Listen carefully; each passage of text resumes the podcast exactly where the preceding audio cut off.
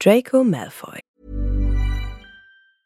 Ever catch yourself eating the same flavorless dinner three days in a row? Dreaming of something better? Well, HelloFresh is your guilt-free dream come true, baby. It's me, Kiki Palmer. Let's wake up those taste buds with hot, juicy pecan-crusted chicken or garlic butter shrimp scampi. Mm. Hello Fresh. Stop dreaming of all the delicious possibilities and dig in at HelloFresh.com. Let's get this dinner party started.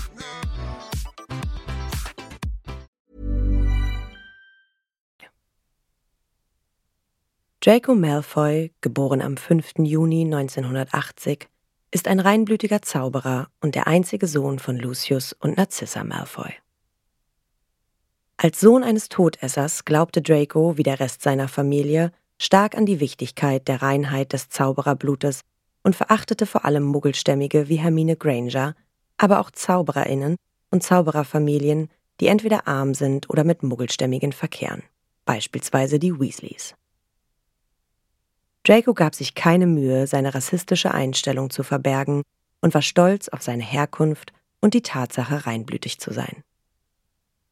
Er beleidigte und provozierte sowohl Hermine Granger, Harry Potter als auch Ronald Weasley, so oft sich ihm eine Gelegenheit bot. Er besuchte die Hogwarts-Schule für Hexerei und Zauberei von 1991 bis 1998 und wurde dem Hause Slytherin zugeteilt, welches auch seinem persönlichen Wunsch entsprach.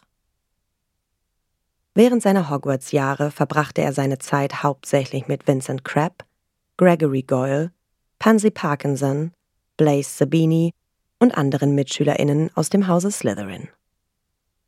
Gleichzeitig entwickelte er schnell eine starke Rivalität zu Harry Potter und trat in den Büchern und Filmen als dessen Gegenspieler in Hogwarts auf.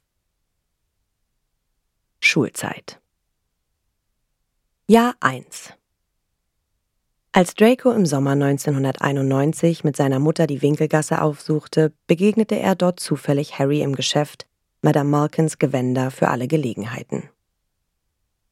Er wusste damals noch nicht, wen er dort vor sich hatte. Das zweite Treffen der beiden war am 1. September im Hogwarts Express. Er bot Harry seine Freundschaft an, auf Empfehlung seines Vaters Lucius Malfoy, doch dieser lehnte ab da Draco abfällige Bemerkungen über Ronald Weasley und dessen Familie machte und weil er in der Winkelgasse Hagrid, der vor dem Geschäft auf Harry wartete, beleidigt hatte. In der großen Halle wurde Draco bei der Häuserauswahl vom sprechenden Hut in das Hause Slytherin eingeteilt, in dem auch seine Eltern zu ihrer Zeit in Hogwarts waren. Draco nutzte jede Gelegenheit, um Harry und seine Freunde zu schikanieren und handelte sich so selbst einen Ausflug in den verbotenen Wald ein, als er Harry und Hermine bei Minerva McGonagall verpetzte, die Hagrids Drachenbaby Norbert nachts zum Astronomieturm gebracht hatten.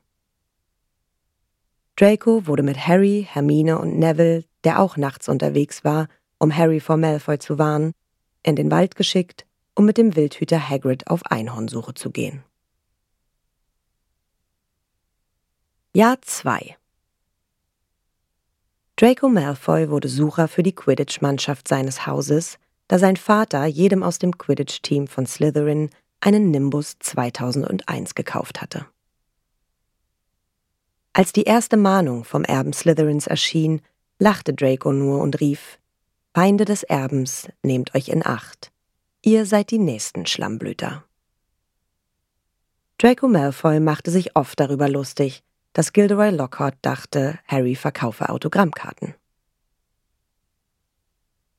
Jahr 3 In der ersten Unterrichtsstunde bei Hagrid verletzte ihn der Hippogreif Seidenschnabel aufgrund des respektlosen Verhaltens ihm gegenüber.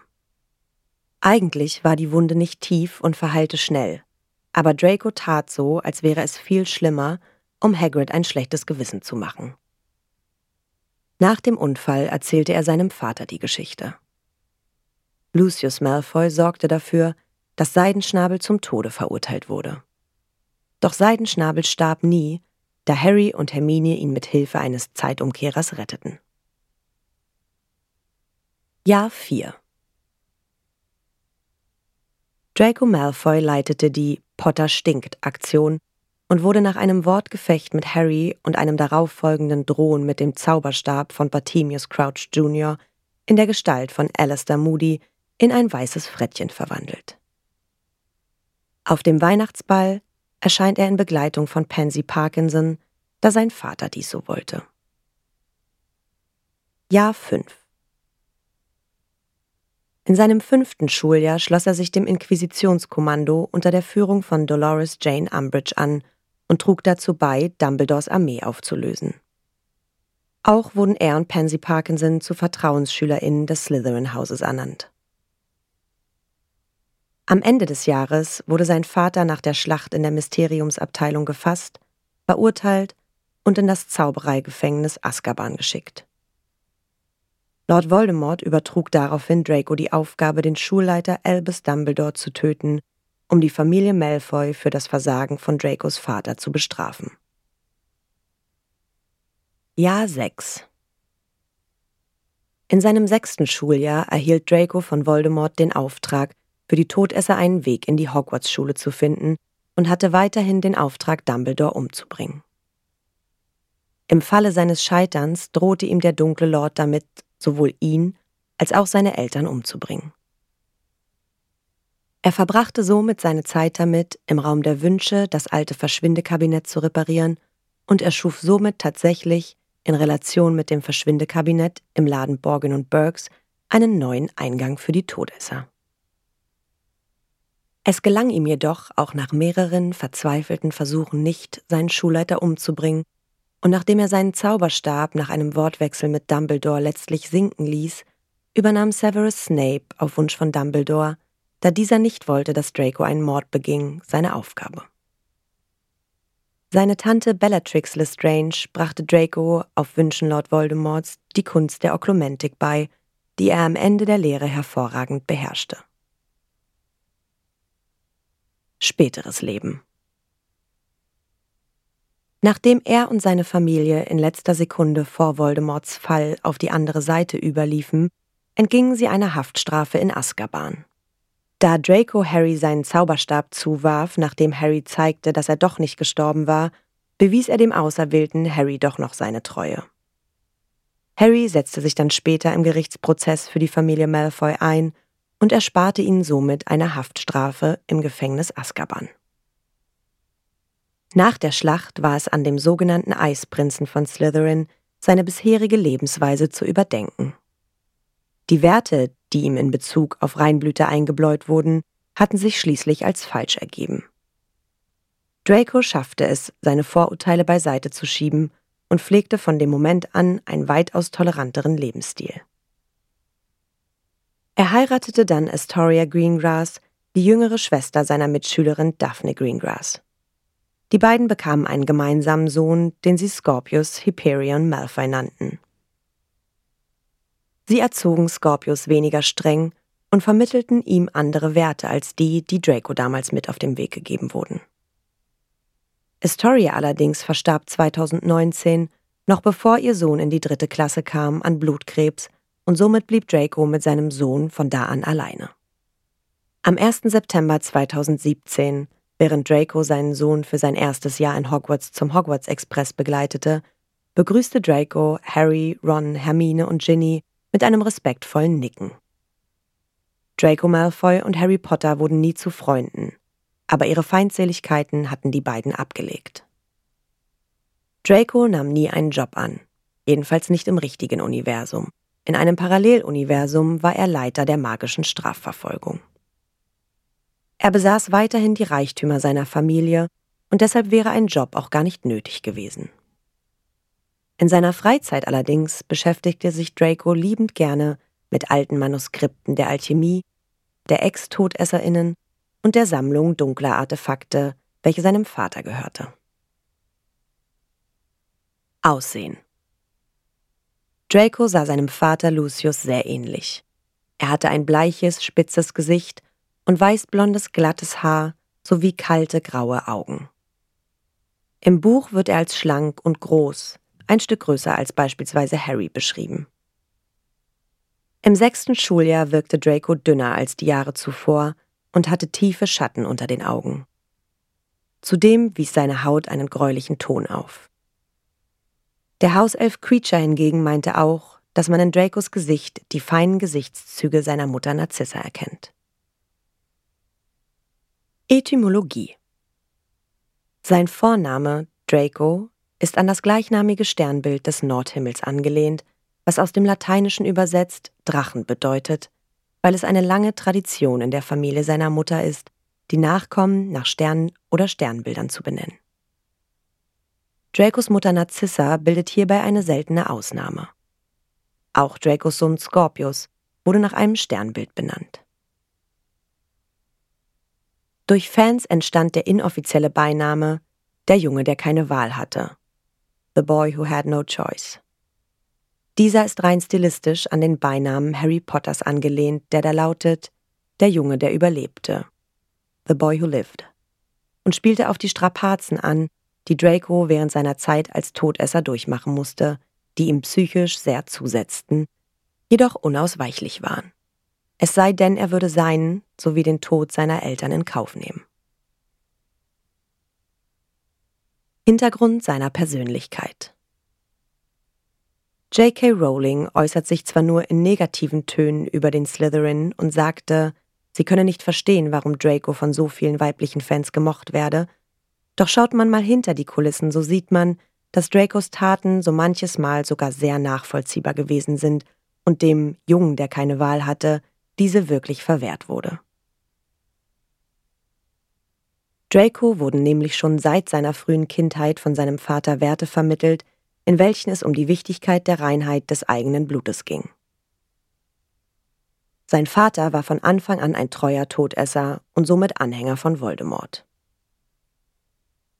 Nach dessen erstem Untergang am 31. Oktober 1981 in Godric's Hollow bildete sich in Lucius Malfoy dann der Glaube, dass es nur einem Zauberer, der mächtiger war als Voldemort, möglich sein musste, eben diesen zu besiegen.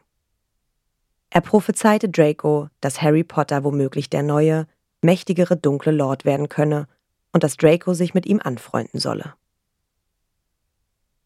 Doch Harry lehnte im entscheidenden Moment die Freundschaft ab und somit bekam Draco eine neue Aufgabe. Er sollte Harry in den Schatten stellen und somit beweisen, dass er besser war als der Auserwählte. Er wurde also von seinem Vater in die Quidditch-Mannschaft gekauft und als Sucher stationiert. Doch auch hierbei versagte er. Draco lebte seine gesamte Schulzeit lang ständig unter Druck und hatte Harry Potter zu hassen, denn so wurde es ihm beigebracht. Er wurde so erzogen und versuchte lediglich den Ansprüchen seines Vaters zu genügen doch er schaffte dies nie.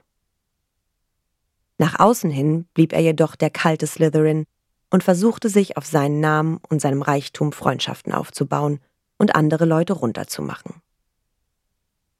Vielleicht machte er dies, um andere Leute leiden zu sehen und sich dabei ein wenig besser zu fühlen. Als dann schließlich Voldemort zurückkehrte, bekam Draco erneut eine Aufgabe. Er sollte Dumbledore umbringen und den Todessern einen Weg in die Hogwarts-Schule verschaffen. Doch unter diesem Druck zerbrach er dann schlussendlich und erlaubte es sich zu weinen. Ausgerechnet Harry Potter hatte ihn dabei gesehen und Draco in einem seiner schwächsten Momente erlebt. Draco war wütend geworden und es kam zum bekannten Zauberstabgefecht in der Jungentoilette. Nach dem Tod Dumbledores und der Übernahme Hogwarts durch die Todesser quartierte sich der dunkle Lord persönlich bei den Malfoys ein und machte den Landsitz der Familie zu seinem Hauptsitz. Mittlerweile schien Draco an der Richtigkeit der Intentionen seines Herrn zu zweifeln und beschützte Harry somit, als er ihn hätte identifizieren müssen. In der Zeit der großen Schlacht wechselten seine Mutter, sein Vater und er selbst dann schließlich doch auf die Seite Harry Potters und retteten sich somit vor einer Haftstrafe in Azkaban. Dracos Leben bestand also nur aus Druck und Enttäuschung. Gegen Ende musste er sogar all seine Lebenseinstellungen neu ordnen und mit Hilfe seiner Frau einen Sohn unter vollkommen neuen Werten aufziehen. Doch wieder einmal spielte das Glück nicht auf seiner Seite und Astoria starb 2019 an Blutkrebs und ließ ihn somit alleine mit seinem Sohn. Eine weitere Herausforderung für den Jungen, der keine Wahl hatte. Na, ihr kleinen Hexen, Zauberer und Muggel? Alle Infos und Links zur Folge findet ihr in den Show Notes. Der Podcast erscheint unter CC-Lizenz. Produziert von Schönlein Media. Gelesen von mir, Anne Zander.